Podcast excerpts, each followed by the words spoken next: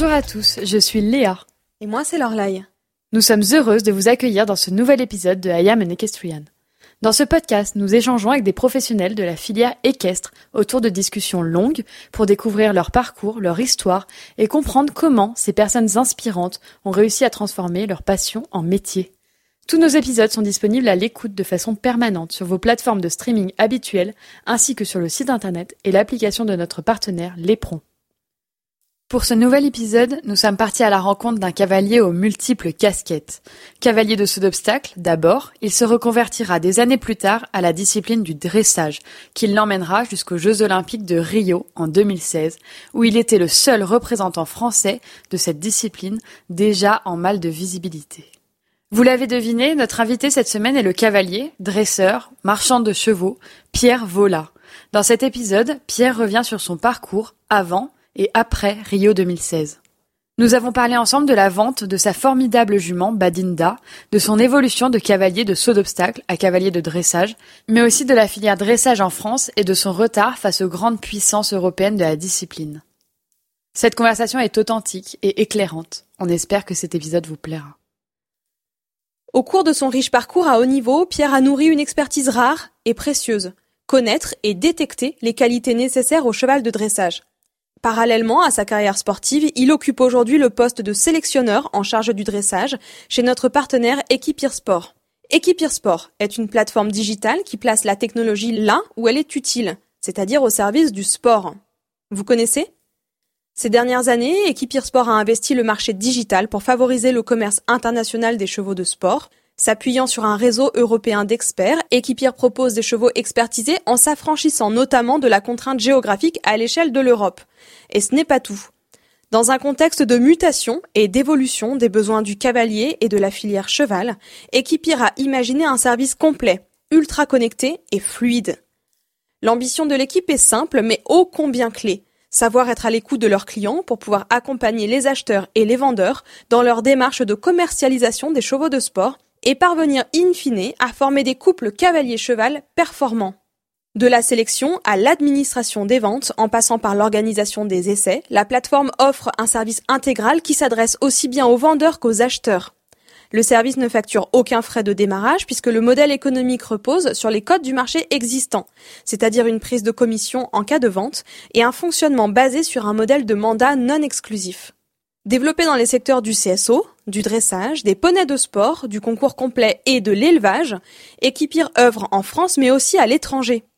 Grâce à un site internet au très fort visitorat international, à un réseau d'experts et une équipe pluridisciplinaire administrative, technique et commerciale, Equipir est très fier de mettre en avant le savoir-faire des éleveurs français et de valoriser les chevaux made in France à l'international.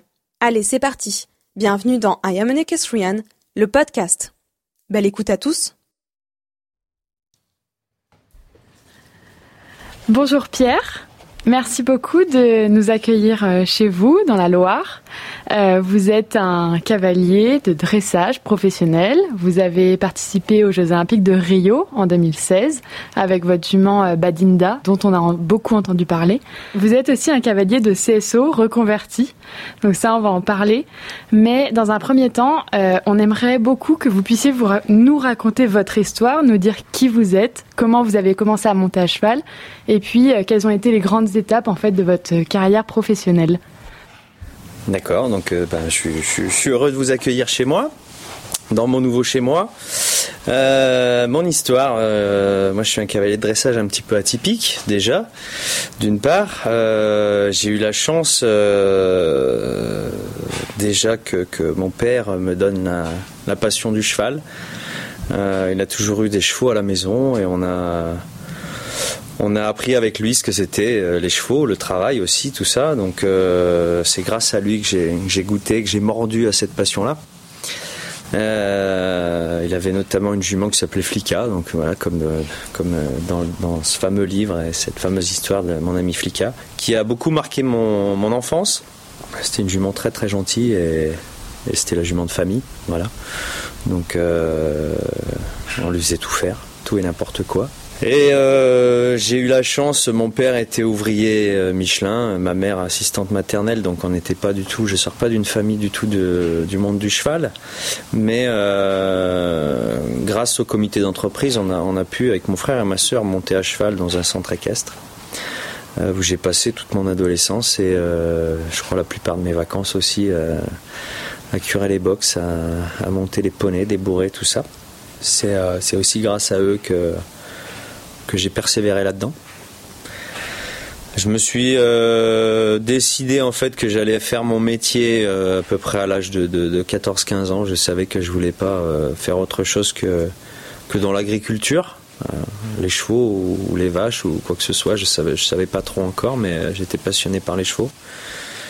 J'ai pris donc une branche agricole au niveau du lycée où j'ai été à Saint-Jean en Haute-Loire ça m'a ça m'a permis de, savoir ce que je voulais faire.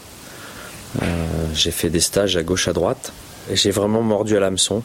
Donc euh, passionné par, par les chevaux, passionné par le sport aussi, mais, mais pas eu la chance de faire beaucoup de compétitions.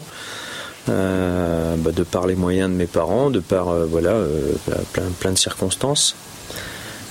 j'ai adhéré vraiment à, à ce métier-là à Saint-Jean avec, avec des, beaucoup de gens que j'ai croisés qui m'ont qui m'ont donné tous un petit peu une chance, qui ont cru en moi aussi, je pense, à ce moment-là.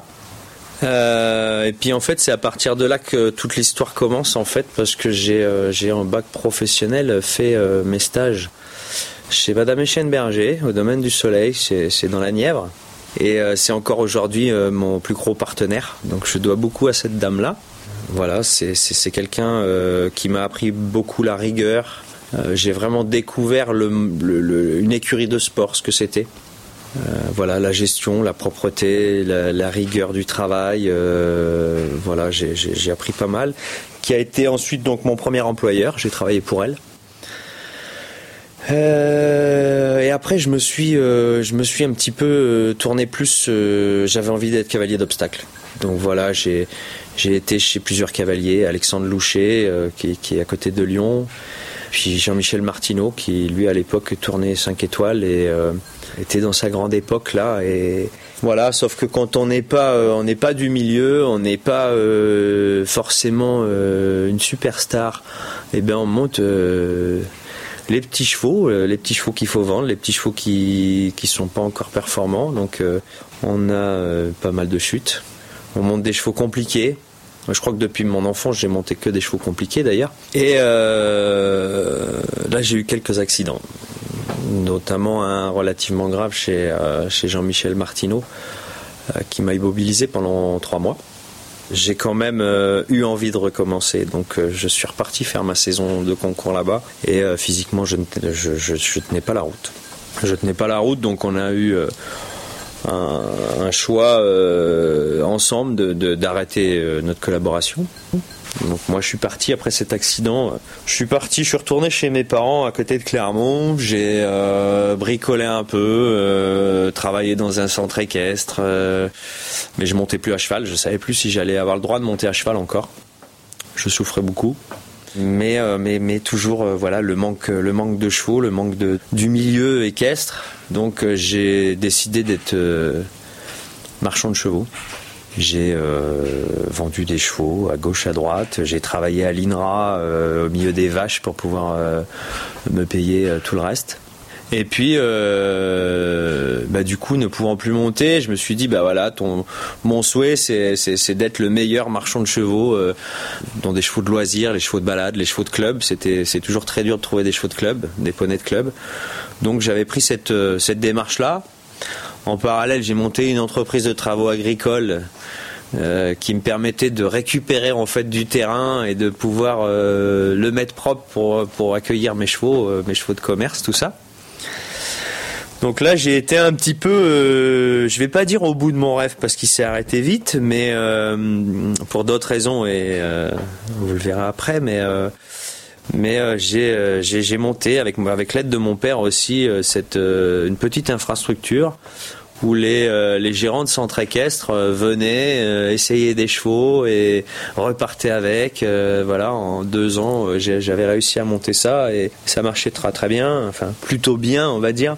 Ah, j'avais, presque fait plus de 400 chevaux en une année, donc c'était c'était plutôt pas mal pour un début.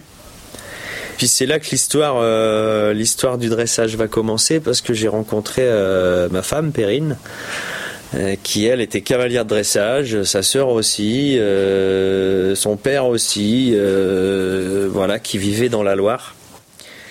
Et puis bah, l'histoire tous les deux a, continué, continue toujours. On est mariés, on a des enfants, donc donc la route continue. Et puis en fait, en la suivant sur les concours de dressage, les gens savaient que j'étais marchand, donc me demandaient des chevaux de dressage.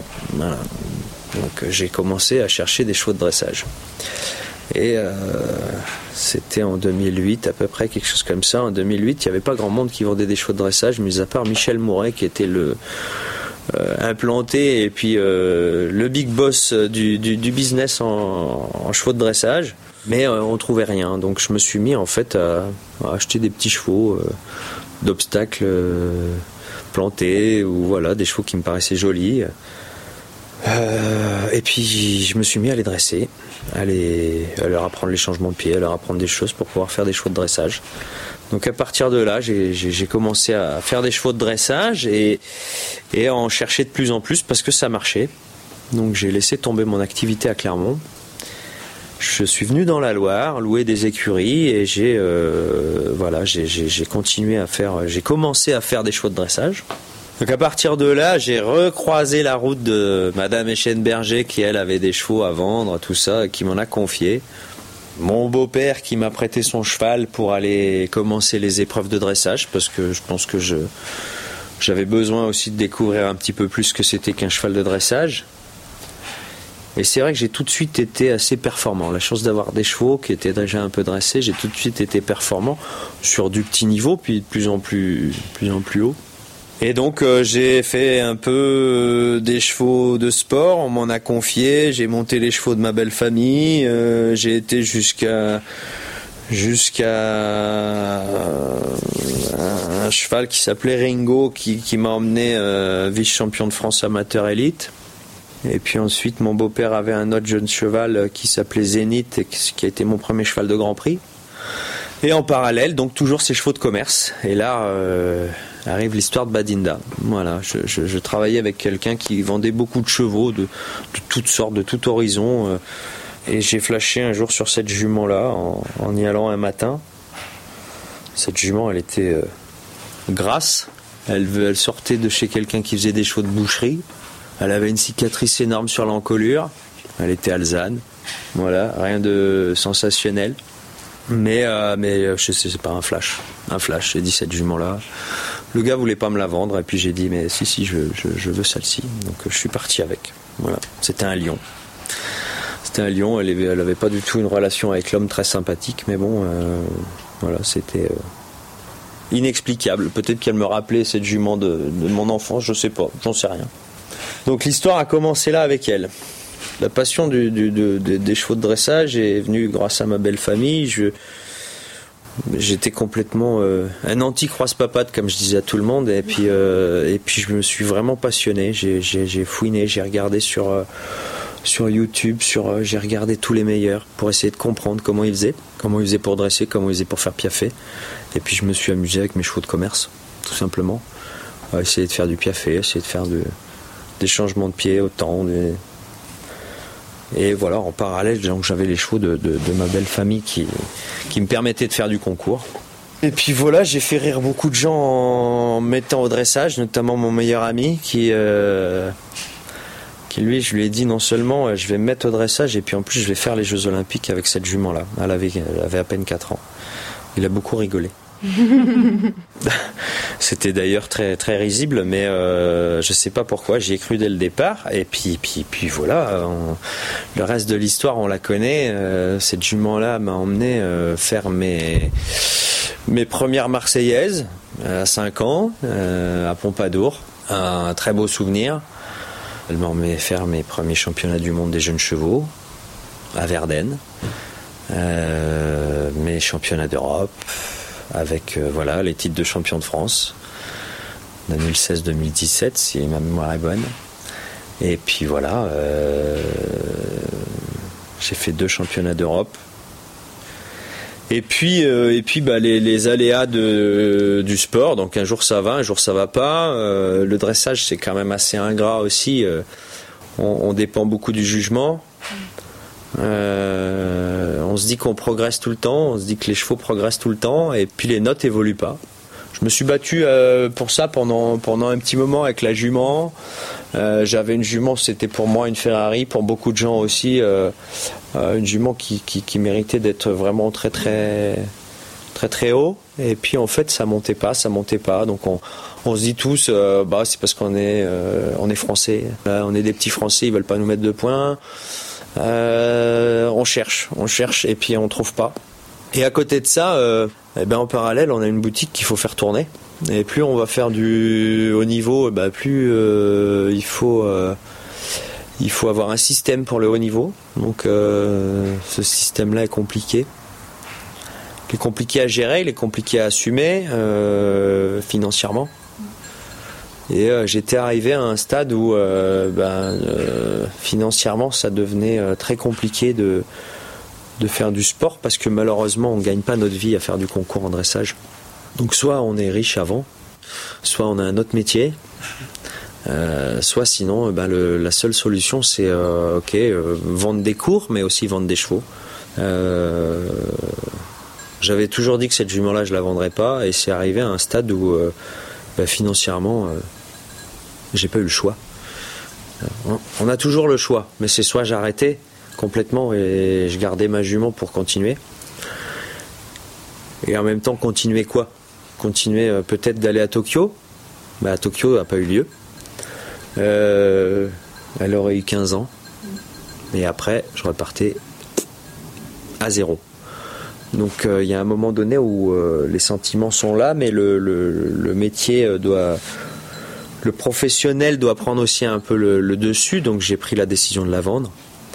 Euh, ça a fait beaucoup jaser en, France parce qu'en plus on, avait, euh, on avait chopé euh, une sélection à Eichstätt pour, enfin j'ai été sélectionné pour les Jeux équestres mondiaux à, à mais j'ai pris la décision de ne pas y aller parce que il y avait trop de risques pour la jument, pour moi financièrement.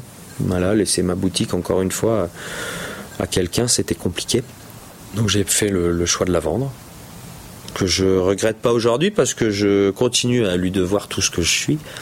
C'est-à-dire qu'aujourd'hui je suis chez moi, avec mes écuries, ma maison, mes enfants, ma femme, euh, mon camion et, d'autres nouveaux chevaux. Donc voilà, ça a été, euh, ça a été un choix très difficile et en même temps, euh, en même temps, un vrai tremplin pour moi. Je me répète, mais je dois beaucoup de choses à cette jument-là. Et voilà, donc aujourd'hui, ben, je suis en train d'essayer de me reconstruire, euh, essayer d'avoir des, nouveaux chevaux. Euh, j'ai, je suis reparti avec une nouvelle jument, mais une jument qui avait de l'âge et qui a un passé, et donc il faut réussir à régler tout ça. mais elle fait du concours, elle fait du Grand Prix. Maintenant, il faut régler ça. Est-ce que c'est assez pour refaire du très haut niveau? Je sais pas, on verra. Je crois qu'elle a elle a tout dans les pattes, mais euh, il faut euh, il faut se remotiver après une histoire comme ça. Il faut il faut repartir. Et, j'avais toujours dit que si je la vendais, c'était euh, c'était pour revenir plus fort, revenir plus fort et puis plus solide dans mon fonctionnement.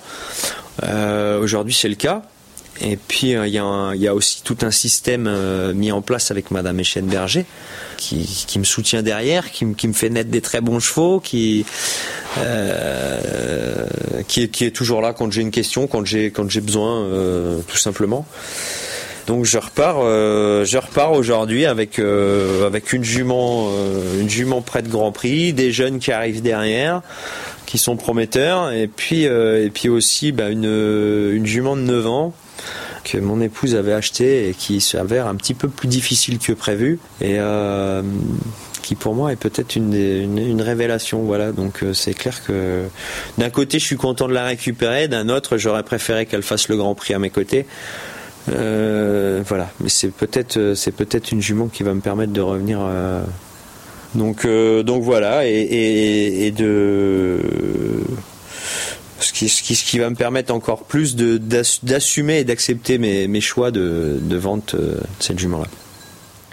C'est des propos qu'on avait eus avec Sophie Dubourg, euh, directrice technique nationale à la Fédé, qui nous avait expliqué dans l'épisode qu'on a enregistré avec elle que euh, très souvent, malgré et, euh, à contre-courant de l'opinion publique, les cavaliers sont obligés en fait de vendre, euh, de vendre les chevaux et de vendre les bons chevaux aussi au moment où ils vont le mieux. Que c'est toujours compliqué, mais que c'est euh, aujourd'hui une étape quand même indispensable pour pérenniser sa carrière, pour pérenniser son, son organisation. Et j'avais lu dans une euh, interview que vous avez donnée pour le site Dress Prod, vous indiquiez que la vente de la jument vous a permis de mettre en place une nouvelle organisation et de nouveaux systèmes. Donc on aimerait bien, euh, bah justement, on est chez vous aujourd'hui. On est arrivé un peu plus tôt que vous, donc on a eu l'occasion d'échanger un peu avec votre groom qui nous expliquait que vous aviez fait le choix cette année de vous installer ici avec euh, très peu de chevaux, que vos chevaux d'ailleurs. Est-ce que vous pouvez nous parler un petit peu, bah, justement, comment vous avez rebondi, quelle est votre organisation actuelle et, euh, et quel est le pari en fait que vous faites dans votre carrière pour essayer de retrouver le haut niveau avec votre système actuel? Alors euh, tout, simplement, en fait, euh, le, système que j'ai choisi moi, euh, c'est d'avoir peu de chevaux, d'avoir peu de chevaux, mais par contre, soit d'avoir des parts sur mes chevaux, soit d'avoir des chevaux à moi. Donc c'est clair qu'on peut se demander, mais comment comment il gère ses revenus, tout ça. de faire du haut niveau, ça ça m'a permis d'ouvrir quelques portes que je ne pensais pas ouvrir, notamment bah, chez Andrea Selschrand par exemple, euh, chez d'autres très gros marchands à l'étranger. Et aujourd'hui, euh, du coup, j'ai une activité quand même de commerce et de courtage aussi. Euh, qui me permet justement d'aller travailler avec ce réseau-là. Donc mon souhait c'était d'avoir une petite structure pour avoir un nombre de chevaux sur lequel je suis capable de mettre mon savoir-faire, donc de les dresser. Pour ça, ça sert à rien d'en avoir 25, sinon on ne le fait pas comme il faut. Si on en a 25, il faut avoir du personnel. Le personnel, ça coûte cher, c'est difficile à avoir, c'est difficile à garder. Euh, si on veut aussi être dans les clous, euh, notamment au niveau des horaires, pour le personnel et que le personnel ait une vie, euh, c'est euh, très difficile. Donc euh, j'ai vécu en fait à Rio un, problème, c'est que je suis parti presque, on est parti je crois 17 jours, plus les, trajets un petit peu plus, et j'avais une vingtaine de chevaux aux écuries. Donc je suis parti avec un cheval pendant une durée relativement longue, avec une personne qui est restée aux écuries. Et en rentrant, cette personne a pété un plomb ce qui était tout à fait normal.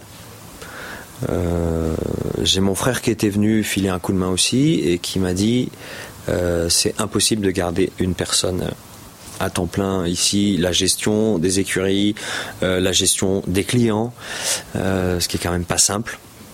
Donc en fait, euh, tout ça, ça, m'a mis une petite claque euh, et, je me suis dit, mon choix, c'est de revenir à haut niveau, de refaire du haut niveau. Donc il faut une structure euh, qui est cadrée. Aujourd'hui, je vends des chevaux pour pouvoir vivre, je vends des chevaux pour pouvoir assumer mon sport avec tout ce qui va avec, hein, les camions, le personnel, tout ça. Donc oui, on est obligé de vendre des chevaux pour pouvoir faire ça.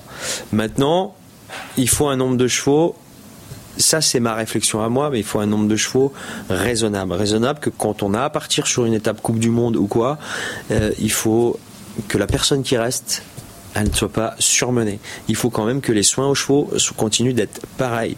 Euh, voilà, on, me confie des chevaux au travail, j'en ai à moi, on m'en confie. Je travaille avec Madame Échène Berger qui a la plupart des, chevaux euh, dans mon écurie. quand je pars, je veux que tout le monde soit en confiance et que mon personnel puisse respirer aussi, hein, euh, pas, pas être pas parce que euh, moi je vais faire le beau en concours. Voilà, on a euh, en plus de ça, et je me répète, mais on ne gagne pas notre vie en dressage grâce au concours. Donc, euh, donc il faut trouver quelque chose de, de, raisonné, de raisonnable. Et puis aussi, on a une vie de famille.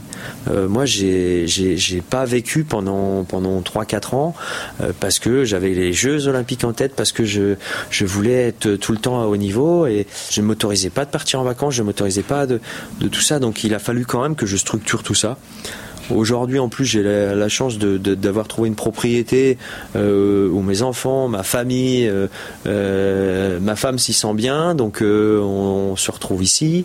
Je peux travailler, je peux aller chercher mes enfants. C'est un équilibre qu'il faut trouver. Est-ce que dans 5 ans, dans 6 ans, je vous dirais, bah, j'ai augmenté ma structure parce qu'il me fallait plus de chevaux? Peut-être. Aujourd'hui, c'est un test, c'est une structure. Je veux me concentrer sur la qualité, et sur la qualité, soit pour vendre, soit pour le haut niveau. Euh, donc effectivement, j'ai une structure où il y a 9 box. Je vais peut-être monter un petit peu plus parce que j'accueille des clients euh, qui viennent en stage chez moi, mais je veux pas aller plus. Parce que je préfère être capable de sortir deux fois, trois fois les chevaux s'il faut, les emmener en extérieur, euh, faire les choses bien. Voilà. Donc ça, c'est vraiment une, stratégie qui, qui m'est personnelle. Peut-être que d'autres en ont d'autres et qui veulent du volume pour pouvoir avoir toujours un cheval prêt je crois qu'avec Madame Eschenberger, on, a quand même euh, un élevage qui est relativement bon et euh, bien structuré. Donc le choix qu'on a mis en place, c'est de garder un cheval par génération.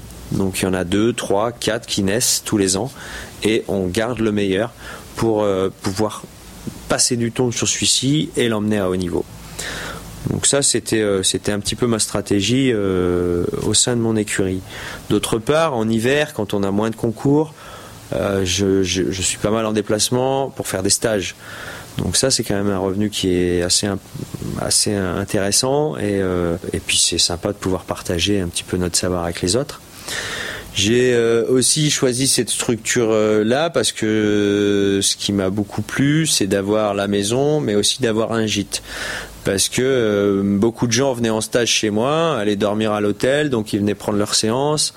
Euh, et puis en fait, je trouvais ça vraiment un peu impersonnel. Je trouve qu'on rencontre euh, pas toujours que des bonnes personnes dans ce milieu-là, mais il y a quand même des gens qui valent le coup d'être connus. Et, et je voulais aussi que les gens, en venant ici, partagent un petit peu plus la vie euh, au sein de mon écurie, euh, euh, la préparation des chevaux de haut niveau, les soins faits, tout, ça, puis qu'ils me voient travailler, que ça soit transparent, quoi, tout simplement, sans filtre. Et, le concept me plaît bien parce qu'on partage des choses vraiment sympas avec les gens qui viennent. on se retrouve autour d'une table ensemble avec ma famille, avec tout ça, et on apprend à connaître ces gens-là. Par contre, je ne voulais plus de gens à temps plein chez moi, des propriétaires où euh, on gère leurs chevaux, euh, ils sont là tous les jours. Ça, je ne voulais plus parce que euh, déjà d'une, c'est pas un revenu assez suffisant. Je m'occupais de ces chevaux-là comme si c'était les miens, comme si c'était les chevaux de sport aussi, et au final, pour pas grand-chose. donc j'ai pris cette décision de fermer mes portes à de la pension lambda mais par contre, euh, voilà, de l'ouvrir sur, sur des, séquences euh, de 2, 3 jours, une semaine, 15 jours, les gens font ce qu'ils veulent, mais euh, voilà. Et de me consacrer beaucoup plus au travail des chevaux. Aussi pour mettre un peu plus en valeur le, travail qui est fait en amont, le travail des éleveurs notamment de Madame Berger, parce que c'est, voilà, comme je vous ai dit, il y a, a peut-être aujourd'hui 9 places, mais moi j'ai 7 chevaux au travail. sur les 7, bah, il y en a quatre à elle au moins. Et il y en a d'autres qui attendent euh, pour pousser les autres. Donc euh, euh, c'était un choix stratégique pour continuer à faire du haut niveau, pour faire une sélection, pour faire du, commerce de haut de gamme aussi. après, à voir si c'est assez, si c'est pas assez, c'est l'avenir qui va le dire. Je voudrais revenir un petit peu bah, sur euh, ce communiqué hein, que vous aviez écrit pendant les, les Jeux équestres mondiaux de Tryon et sur la vente de Badinda.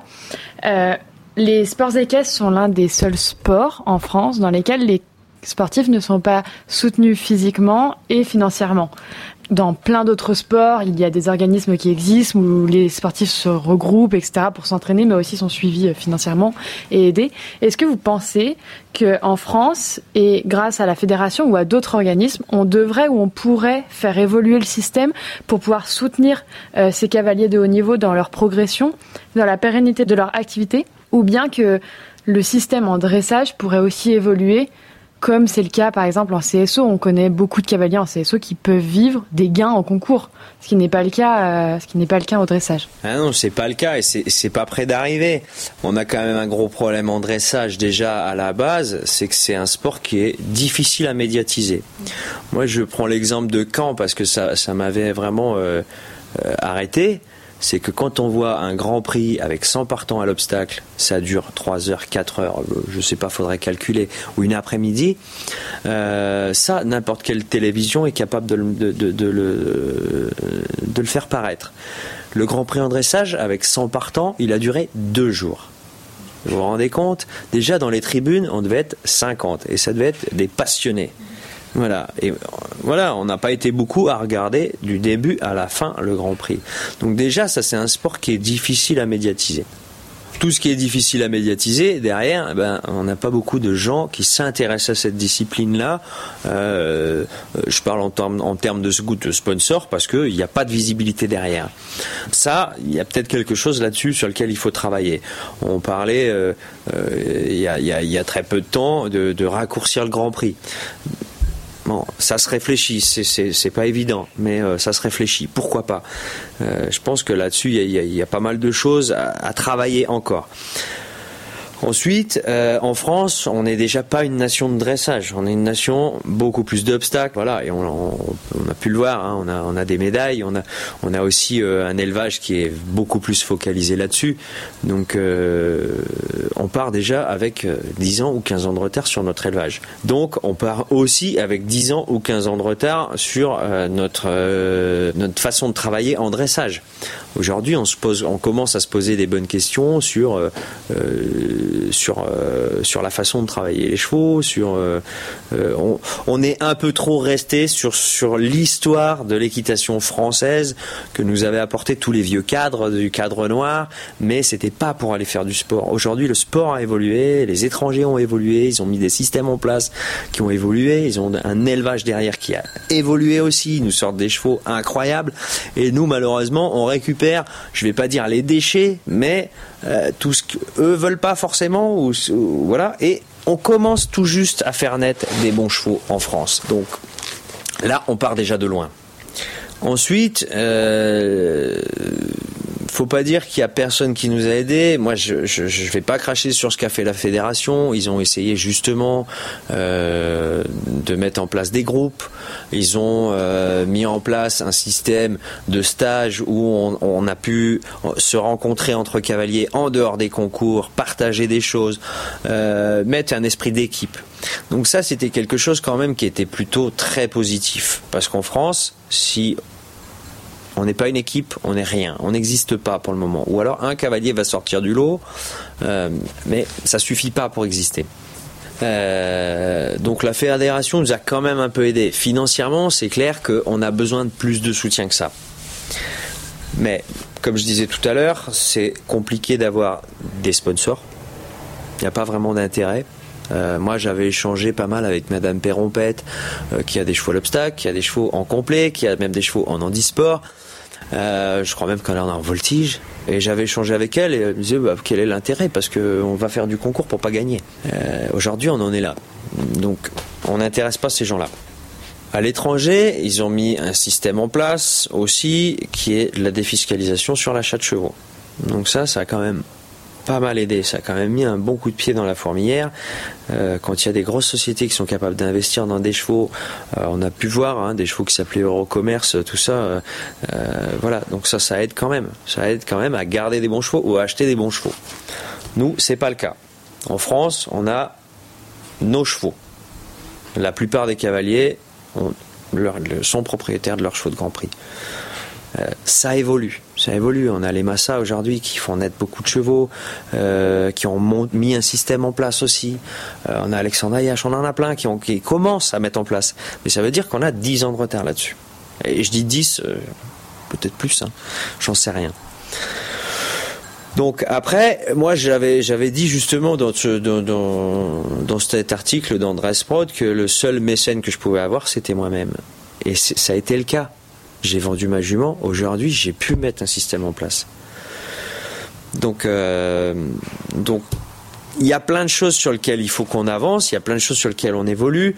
On n'arrive pas à faire défiscaliser les infrastructures, enfin les, grosses sociétés pour qu'ils nous achètent des chevaux. Peut-être que c'est là-dessus qu'il faut regarder. Euh, je sais pas, mais il y a, il y a encore plein de choses à faire. Il y a encore plein, plein de choses à faire. Et il faut que tout le monde joue le jeu. C'est-à-dire, je parle de la fédération, je parle des cavaliers, je parle des éleveurs, mais je parle aussi des juges. Je parle aussi de, tout ce système-là, parce qu'il y a un côté très politique aussi. Et, à un moment donné, il faut, il faut que tout le monde porte la France vers le haut, porte les cavaliers français vers le haut pour que le système évolue. Euh, Aujourd'hui, il y a des très bons cavaliers en France. Mais voilà, on manque de soutien on manque de soutien financier, on manque de soutien euh, euh, de chevaux, de chevaux, euh, de chevaux qui rentrent dans nos écuries, de très bons chevaux qui rentrent dans nos écuries. Donc, le temps qu'on mette tout ça en place, eh ben voilà, on est et les autres continuent à évoluer aussi. Donc ça, c'est pas facile. Ça, c'est pas facile parce que encore il n'y a pas si longtemps que ça, j'en ai parlé ce week-end avec un juge et j'ai dit c'est un peu écœurant et triste de voir que les autres nations ils sortent un nouveau cheval, ils sont déjà tout de suite à 75 ou à 80%. Et nous, on sort un nouveau cheval, bah, le temps de la découverte, la machin, on est à 65, 66. Et nous, on va chercher pour évoluer et chercher notre 70 et notre 72. Et donc, voilà, il faut, il faut qu'on soit encore plus fort que ça. Il faut qu'on sorte la tête de l'eau. Vous l'avez entendu, Pierre est le dénicheur des meilleurs chevaux de dressage et ce depuis des années. Alors si vous avez besoin de conseils pour trouver la future pépite qui vous emmènera sur les plus prestigieux carrés de dressage, vous pouvez faire appel à lui via la plateforme Equipir qui vous proposera un service complet, connecté et ultra personnalisé. Ensuite, je vais vous demander un petit service parce qu'après tout, c'est notre podcast, on peut se le permettre. Alors dès que vous aurez terminé cet épisode, je compte sur vous pour aller mettre 5 étoiles à I Am an Equestrian sur Apple Podcast, afin de mieux nous référencer et pour le faire connaître à toutes les personnes qui n'ont pas encore eu la chance d'écouter nos douze voix. Évidemment, n'hésitez pas à venir débattre avec nous de cet épisode via Instagram. Je laisse place à la suite de cette discussion avec Pierre Vola. J'espère que vous avez le temps, Pierre, parce que là, je crois qu'on est parti pour un épisode très long. Là, j'ai deux questions qui me viennent en tête. Je vais en choisir une et euh, la deuxième viendra un peu plus tard. Euh, je rebondis sur ce que vous étiez en train de dire à l'instant, euh, le manque de, de, soutien, le manque de partenaires, etc. Et, et qui, à mon sens, et, et je pense que Léa, t'es d'accord avec moi, vient aussi du manque de visibilité. Et il y a quelque chose qui m'a frappé quand j'ai préparé cette interview. Comme d'habitude, euh, pour préparer une interview, on écume Google complètement. On lit tout ce qu'on peut lire, on regarde tout ce qu'on peut regarder. Et là, j'ai été marquée par le fait qu'il n'y a que 8 pages de résultats quand on tape votre nom, alors que vous êtes cavalier de très haut niveau, vous avez été à Rio, euh, vous avez porté les couleurs françaises dans des très grandes compétitions, et on trouve très peu, je veux dire, en tout cas à mon goût, beaucoup trop peu de contenu euh, sur vous, sur votre histoire, sur votre parcours, sur ce que vous avez pu apporter euh, à l'équipe de France. Et du coup, vous le disiez aussi, hein, on est on est quand même la nation, là, en France, on est quand même la nation des grands écuyers, on est euh, la nation des, grands instigateurs de, l'équitation classique comme on la connaît. Comment est-ce qu'on peut expliquer ça? Euh, On a un manque de visibilité qui est déjà cruel pour les cavaliers des, des disciplines. Je vais penser au saut d'obstacle, au concours complet, mais c'est encore plus euh, creusé, encore plus, encore plus marquant pour le dressage, il y a très peu de visibilité médiatique. Comment est-ce que vous pouvez l'expliquer pour une nation dans laquelle, pour un pays dans, le, dans lequel, en tout cas, l'équitation est à ce point euh, ancrée dans la tradition et dans l'histoire? Ouais, euh, je, vous suis complètement, mais je pense qu'on est, on est aussi resté trop sur ce qui s'est fait avant. L'école nationale d'équitation, c'est super, mais aujourd'hui vous y allez, c'est en train de tomber en ruine. Euh, voilà, donc on est resté sur des, des faits du passé, des, des, cadres qui ont été qui ont été performants, sur toute une histoire de l'équitation française, mais je pense qu'on a fermé un peu les volets sur ce qui se passait à l'étranger. C'est souvent un peu le cas en France, hein, je pense. Hein. C'est une généralité. Se ferme à, ce qu'on a déjà vécu, à ce qui a marché à un moment donné. Hein. C'est pas pour cracher sur, ce qui s'est passé, parce que ça a marché, ça a fonctionné. Euh, l'équitation française fait quand même parler. Euh, le, cadre noir est connu euh, partout dans le monde entier. Quand vous parlez du cadre noir en Allemagne, bien sûr qu'ils sont connus, parce que certains cadres ont marqué le sport, le dressage. Mais euh, on marquait aussi des prestations de, spectacles qui, sont magnifiques. Mais aujourd'hui, tout a évolué, le sport a évolué. Il faut ouvrir les portes, il faut, faut qu'on ouvre les yeux à aller voir. Il faut que les entraîneurs aillent voir à l'étranger comment ça se passe aussi. Donc effectivement, on a, on a toute cette histoire de, de l'équitation française, mais ça ne suffit pas aujourd'hui pour exister. Et en ce qui concerne la visibilité, alors là, je vous rejoins complètement. On a, euh, on a quand même euh, deux années de suite gagné la Coupe des Nations à Ixted. C'était pas arrivé, je crois, je vais peut-être dire une bêtise, mais peut-être depuis 50 ans. Ok, c'était qu'une Coupe des Nations, trois étoiles. On l'a gagné deux années de suite. Mais on en a très peu parlé. On en a très peu entendu parler. Là, c'est encore ce, ce, ce mois-ci, on a des jeunes qui ont une médaille de bronze. Les Children ont eu une médaille de bronze au championnat d'Europe. On n'en entend pas parler. Donc c'est triste. Après, on n'est pas une nation de dressage encore. C'est pas encore, euh, c'est pas encore rentré dans les mœurs. On est des sauteurs ici. On sait sauter des barres, on sait. Mais le dressage, euh, voilà, quand, tu, quand on va percer un peu plus, peut-être que les gens vont se tourner vers nous mais c'est c'est pas ancré. Vous allez, moi j'ai été euh, tellement bluffé et tellement euh, euh, scotché de, de, de bon Aix-la-Chapelle, Aix-la-Chapelle, c'est la Mecque, c'est la Mecque du cheval. Mais quand vous rentrez dans le stade et que vous faites une faute, déjà il y a 30 000 personnes. Vous faites une faute sur la piste, vous entendez un brouhaha, vous êtes presque en train de vous faire engueuler. C'est hallucinant. En France, vous faites un Grand Prix à Équitalion, c'est à 7 heures du matin et il n'y a personne dans les tribunes. Voilà, vous allez à, Stuttgart faire la Coupe du Monde. Euh, bon, que, la, reprise en musique, ça attire du monde, ça, ça, partout. Mais le Grand Prix, le stade est plein. Chez nous, non. Donc il y a cette visibilité, mais il y a aussi le fait qu'on n'est pas encore euh, une nation de dressage. Je voudrais aussi rebondir un peu sur ce que vous nous avez dit avant euh, pour éclairer un peu et, et peut-être mettre au clair pour les auditeurs parce que pour moi ça reste encore un tout petit peu flou. Est-ce que c'est lié le fait qu'on n'est pas une nation de dressage et le fait que les juges ne portent pas les cavaliers français aujourd'hui par rapport euh, aux autres nations? On avait promis pas de questions, euh, pas de questions compliquées. Je crois qu'on oui. rentre dans le vif du sujet là. Non, mais ça c'est dur. Après, euh, après euh, dans le dressage, on a besoin des juges. Là, c'est une obligation. Après, euh, moi qui viens de l'obstacle, on fait 4 points, on fait 4 points. C'est du sport. Aujourd'hui, si on n'a pas une grosse machine, un grand cheval qui fonctionne vraiment et qu'on fait bon, bien sûr, faut faire sans faute. Mais j'ai toujours dit le petit brésilien parce que ça m'a marqué. Encore une fois, j'ai vu un brésilien sur je sais plus quel concours qui a fait euh, une reprise sans faute mais il était loin derrière.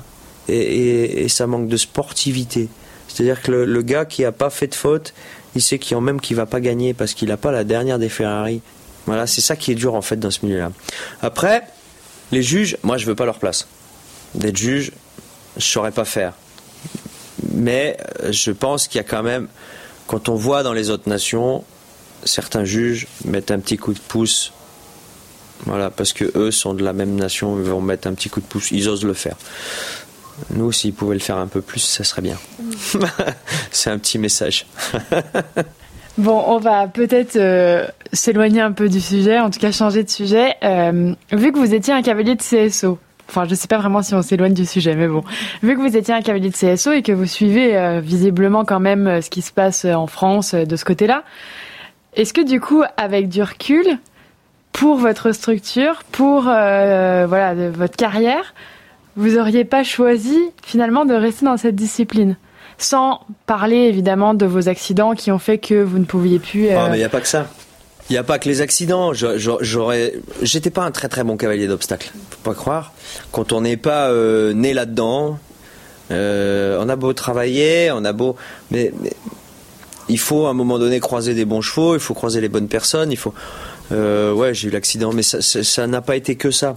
Ça n'a pas été que ça. Et euh, j'aurais aimé faire du haut niveau aujourd'hui, faire du haut niveau à l'obstacle parce que bien sûr on gagne notre vie parce qu'on peut garder les chevaux un peu plus parce que parce qu'il y a plus de mécènes il y a plus de sponsors il y a plus de voilà parce que ça fait aussi vibrer de sauter des barres hein. Euh, moi ça ça me manque aussi un petit peu mais euh, faut dire aussi que il y a énormément énormément de cavaliers mm. moi j'ai bon bah la vie a fait que j'ai choisi le dressage euh, de par mon mariage, de par plein de choses. Et en plus de ça, j'ai été assez compétent rapidement. J'ai commencé les concours de dressage en 2009. je, ne vais pas dire de bêtises, mais enfin voilà, en 2016, j'étais au jeu, quoi. Donc euh, c'est une carrière qui, est montée euh, très vite. Très très vite, j'ai eu des résultats sportifs très très vite. À l'obstacle,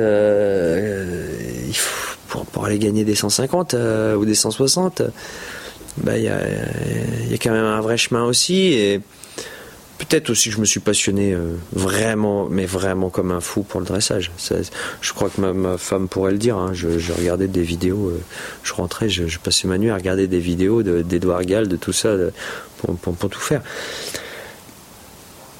Après, le système du, cavalier de haut niveau à l'obstacle, bien sûr, fait plus rêver. Hein. Ça fait plus rêver. Hein. Ils ont déjà des systèmes derrière, ils ont du soutien derrière, ils ont je dis pas qu'il faut pas vendre des chevaux, mais euh, voilà, quand on voit euh, les gains qu'il y a en concours, bon bah voilà, hein, c'est clair que j'aurais peut-être eu meilleur compte de faire cavalier d'obstacles. J'aurais peut-être pas été aussi bon, mais euh, voilà. Ça m'arrange que qu'on revienne un peu en arrière dans le fil de la conversation parce que j'avais une question sur votre transition entre le saut d'obstacle et le dressage.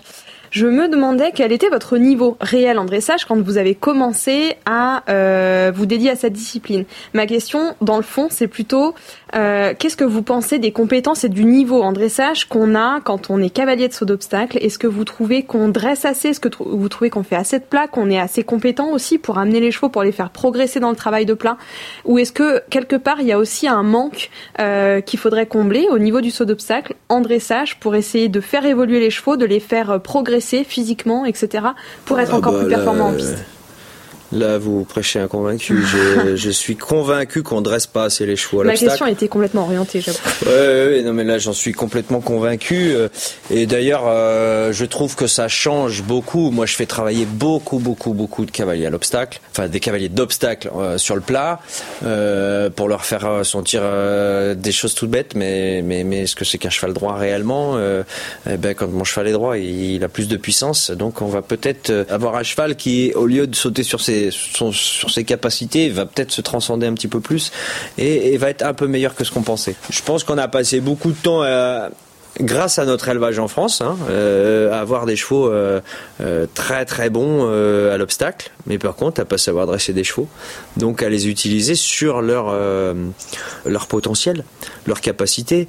Mais on a quand même vu certains chevaux et les Allemands sont venus chercher des chevaux chez nous et euh, avec du dressage, on voit des chevaux encore plus compétents là-bas. Euh, moi, je vais souvent sur les paddocks quand, quand j'ai la chance de faire, quand j'ai eu la chance de faire les, coupes du monde, euh, regarder les, cavaliers d'obstacles travailler, faire leur petite détente, pas forcément sur les barres. c'est pareil, hein, il y, a, un monde. Hein. Il y a un monde quand on voit un Marcus Henning faire des changements de pied au deux temps et une pirouette à gauche, une pirouette à droite. Euh, avec des chevaux sur la main, avec euh, des chevaux qui sont beaux, qui sont ronds, qui sont euh, homogènes dans leur physique et qui ont une qualité de saut. Peut-être que c'est des chevaux sur leur potentiel qui sont un petit peu en dessous, mais que eux emmènent à ce niveau-là. donc ouais, on a on a aussi une grosse faille là-dessus. On voit euh, trop de, ces petits concours où les c'est la course à l'échalote. Hein, je vais parler vulgairement, mais euh, euh, dans les 110, 115, 120, on voit des, gamins aller de plus en plus vite avec des chevaux de moins en moins dressés. donc, je pense que faut se poser les bonnes questions aussi quand on voit les, Américains. Il faut commencer par du hunter avant d'aller faire de voilà. La messe est dite. Hein, mais je crois qu'on est en train de se tourner un peu plus là. Les, gens euh, sont demandeurs. Les gens ont envie de comprendre aussi. Les gens ont envie de, dresser un peu plus les chevaux. Moi, c'est peut-être aussi euh, pour ça que j'ai pas, euh, j'ai pas percé à l'obstacle. J'avais des chevaux qui, j'aimais dresser déjà les chevaux d'obstacle. Je, je, les travaillais pas mal sur le plat et c'est peut-être pour ça que j'ai pas percé. Après, faut pas non plus enlever l'influx aux chevaux. Les chevaux ont une qualité, donc c'est le dosage qu'il faut qu'il faut trouver. Mais euh, je pense que pour les cavaliers, ça serait bien. ça serait bien. Qu'ils apprennent à changer de pied, qu'ils apprennent ce que c'est qu'un cheval euh, en équilibre, qu'ils apprennent ce que c'est qu'un cheval droit. Qui, voilà, c'est. Il y a des gens qui ont du, qui ont un certain feeling, un certain talent euh, naturel. Donc voilà. Mais, mais, même un Bosti qui est, qui est, juste un, quelqu'un de, c'est un magicien, c'est un extraterrestre même. il cherche à dresser ses chevaux à sa façon, mais il cherche à comprendre. Moi, ça a été un des rares à me poser des questions et comment tu fais ci et comment tu fais ça? Et, euh, voilà, j'ai trouvé ça bien. Il est toujours dans cette recherche-là. Et, il faut que tout le monde passe par là, je pense. Moi, j'ai refait des parcours d'obstacles après avoir dressé. Mais j'étais pas le même cavalier. Et j'ai pas monté de la même façon. Euh, voilà. Euh, euh, quand, j'étais plus jeune, on parlait souvent euh, trouver la place, trouver la place, trouver la place. Vous avez tous entendu parler de ça. Je veux la bonne place, je veux la bonne place. Ouais, ben non, mais après on se rend compte que quand le, cheval est en équilibre, quand le cheval est, est, droit, ben, la place elle sort toute seule. Voilà, il y a des gens c'est inné, et il y a des gens c'est qui c'est pas inné qu'il faut travailler. Mais, euh, même pour même pour les chevaux, c'est important de les travailler sur le plat. Et souvent les cavaliers d'obstacles, moi j'arrête pas de leur dire, quand on les voit travailler sur le plat, ils savent pas quoi faire ils trottent, ils galopent, ils savent pas quoi faire. Ils ont fait une séance sur le plat. Ouais, mais je, je, les secoue souvent quand je vais les faire travailler sur le plat. Je leur dis que le travail sur le plat, c'est comme un parcours, mais sans obstacle. Donc il faut aller chercher, il faut aller pousser le cheval à faire les, les, les, les, défauts qu'il a en parcours et pour, pour pouvoir les, déjà les régler sans obstacle. Euh, et c'est important, c'est comme un gymnaste qui s'entraîne. Quand il s'entraîne pour faire le grand écart facilement en compétition, euh, je prends cet exemple-là parce que je sais pas le faire. Euh, mais il se fait mal à la maison pour pouvoir euh, que ça soit facile en compétition. Et, à l'obstacle, bon après beaucoup font en dressage aussi, mais à l'obstacle on n'a pas cette rigueur-là. Donc on va sauter des barres, c'est la finalité, mais, mais on cherche pas à régler le problème sur le plat déjà. Alors que le problème il est déjà existant sans, les barres. Donc ouais, il faut, il faut, faut travailler les chevaux sur le plat, c'est une évidence. Ma transition est toute faite parce que vous nous avez parlé du fait que vous aimez bien conseiller, donner, des donner quelques petits trucs à des cavaliers. Donc j'ai l'impression que vous aimez partager, vous coachez, donc vous nous l'avez dit, vous faites des stages, etc. Euh, vous coachez aussi des cavaliers de CSO du coup. Est-ce que vous pouvez nous dire un peu ce que vous, ça vous apporte en tant que cavalier de, de conseiller, de partager, de coacher? Euh, Parce qu'il y a des gens qui sont faits pour ça. Il y a des gens qui sont faits pour entraîner, il y a des gens qui sont faits pour monter, il y a des gens qui sont faits pour les faire les deux. Et vous semblez être dans cette catégorie-là. Euh, vous avez toujours aimé euh, enseigner et, Non. Non? Non, moi, ma priorité, c'est de monter à cheval, tant que je peux. Et je me suis toujours dit, que tant que je pouvais monter à cheval, je ne ferais pas l'enseignement euh, ma priorité. Et euh, d'ailleurs, euh, je ne coach pas en compétition, ou très très peu, parce que quand je suis en concours, c'est pour mes chevaux. voilà, c'est ma, ma, philosophie, mais quand des gens confient des chevaux, je ne veux pas rater mon concours parce que j'ai eu des détentes. Donc, je, je suis pas un bon enseignant. Après, je suis tellement passionné, je pense que au final, je trouve toujours les mots euh, pour leur dire. Après, euh, c'est pas euh, pas mon péché, euh, c'est pas ce que je préfère. Mais je pense aussi que c'est pour ça peut-être que je j'entraîne, enfin j'entraîne, je fais souvent des stages avec des cavaliers d'obstacles parce que là j'ai tout de suite des, clés qui viennent et, les mots qui vont bien. Et puis je pense que ça rassure aussi les gens que moi j'ai monté à l'obstacle. Donc euh, je, sais ce que c'est la sensation sur les barres et ce qu'ils peuvent ressentir. Après euh, après voilà je, commence de plus en plus à aimer enseigner. Mais voilà c'est pas mon point fort et puis, euh, puis comme vous l'avez très bien dit, il y en a qui savent enseigner, et qui savent faire que ça. Il y en a qui sont cavaliers, il y en a qui savent faire les deux. Euh, moi, je sais pas où je suis pour le moment. je sais pas où je suis pour le moment, mais ce que j'ai envie, c'est de continuer à apprendre à cheval et de continuer à comprendre mes chevaux. Après, j'ai fait une, une, très belle expérience. Bon, en plus, c'était pour une bonne raison. C'était pour une association. Euh, il n'y a pas très longtemps, euh, j'ai partagé un de mes stages avec Alexandre Ayache qui est un cavalier olympique aussi, euh, qui est un ami. Et euh, ça m'a beaucoup appris. Ça m'a beaucoup appris parce que déjà sur mon enseignement. Et, de voir que certains, je les avais eu moi en stage, et de les voir travailler avec lui, et de voir comment il les prenait, comment moi je les prenais, comment donc euh, là-dessus, c'était un, moment de partage euh, vraiment très riche pour moi.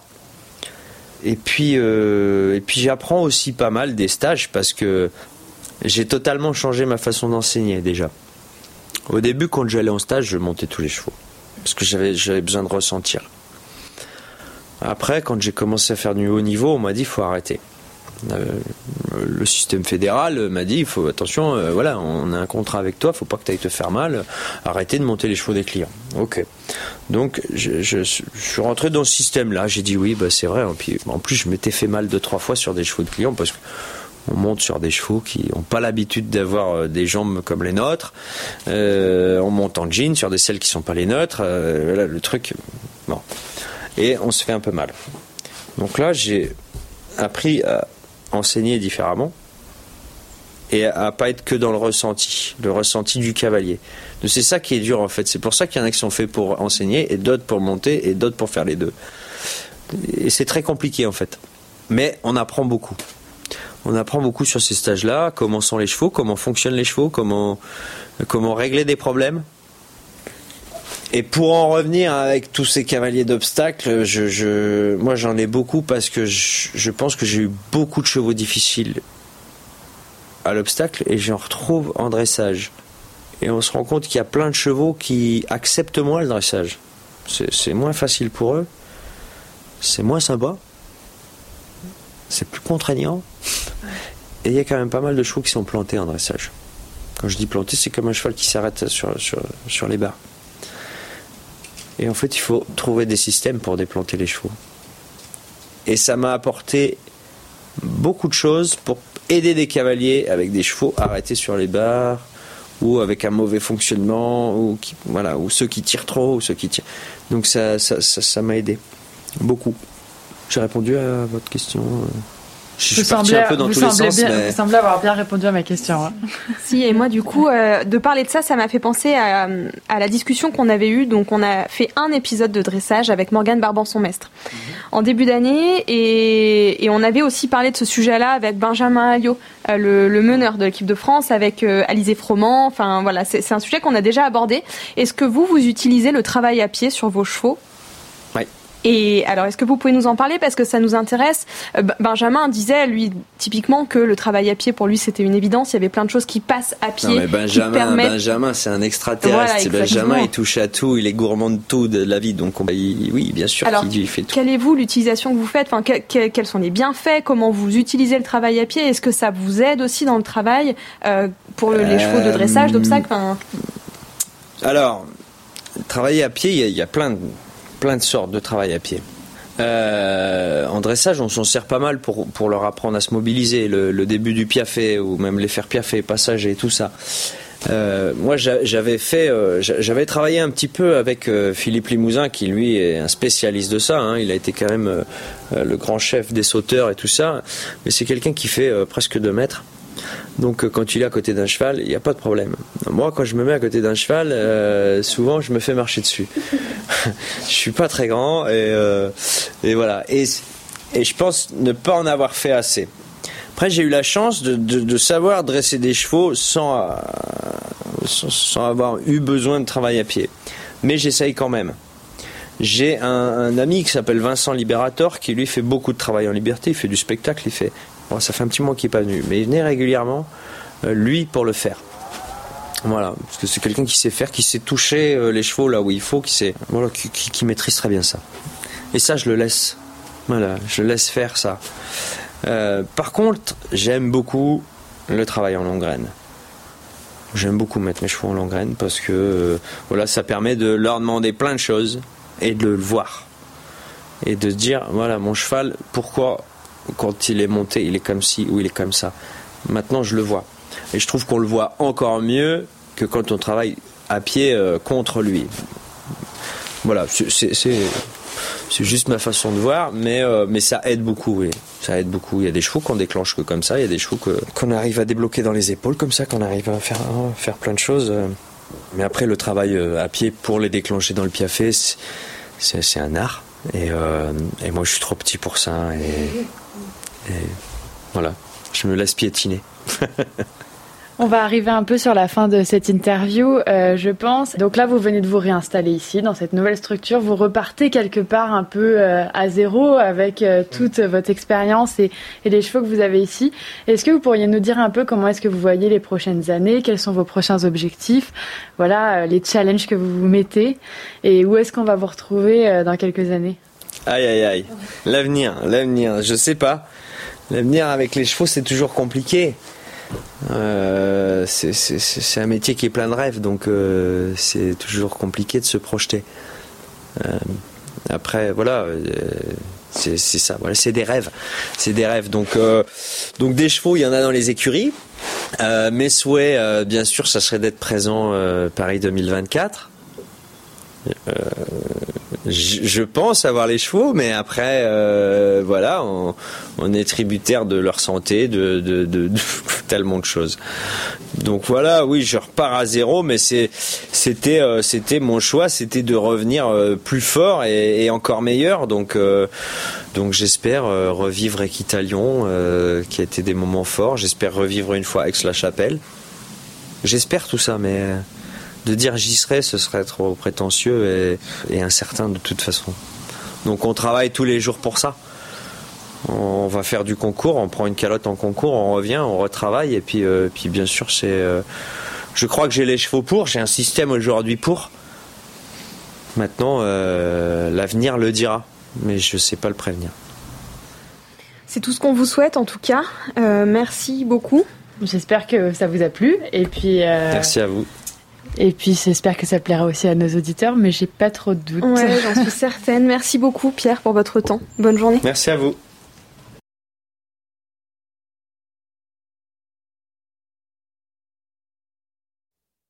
Cet épisode est déjà fini, mais si vous voulez suivre l'actualité de Pierre Vola, vous pouvez le retrouver sur les réseaux sociaux, Instagram ou Facebook. On vous retrouve dans deux semaines pour un prochain épisode. Portez-vous bien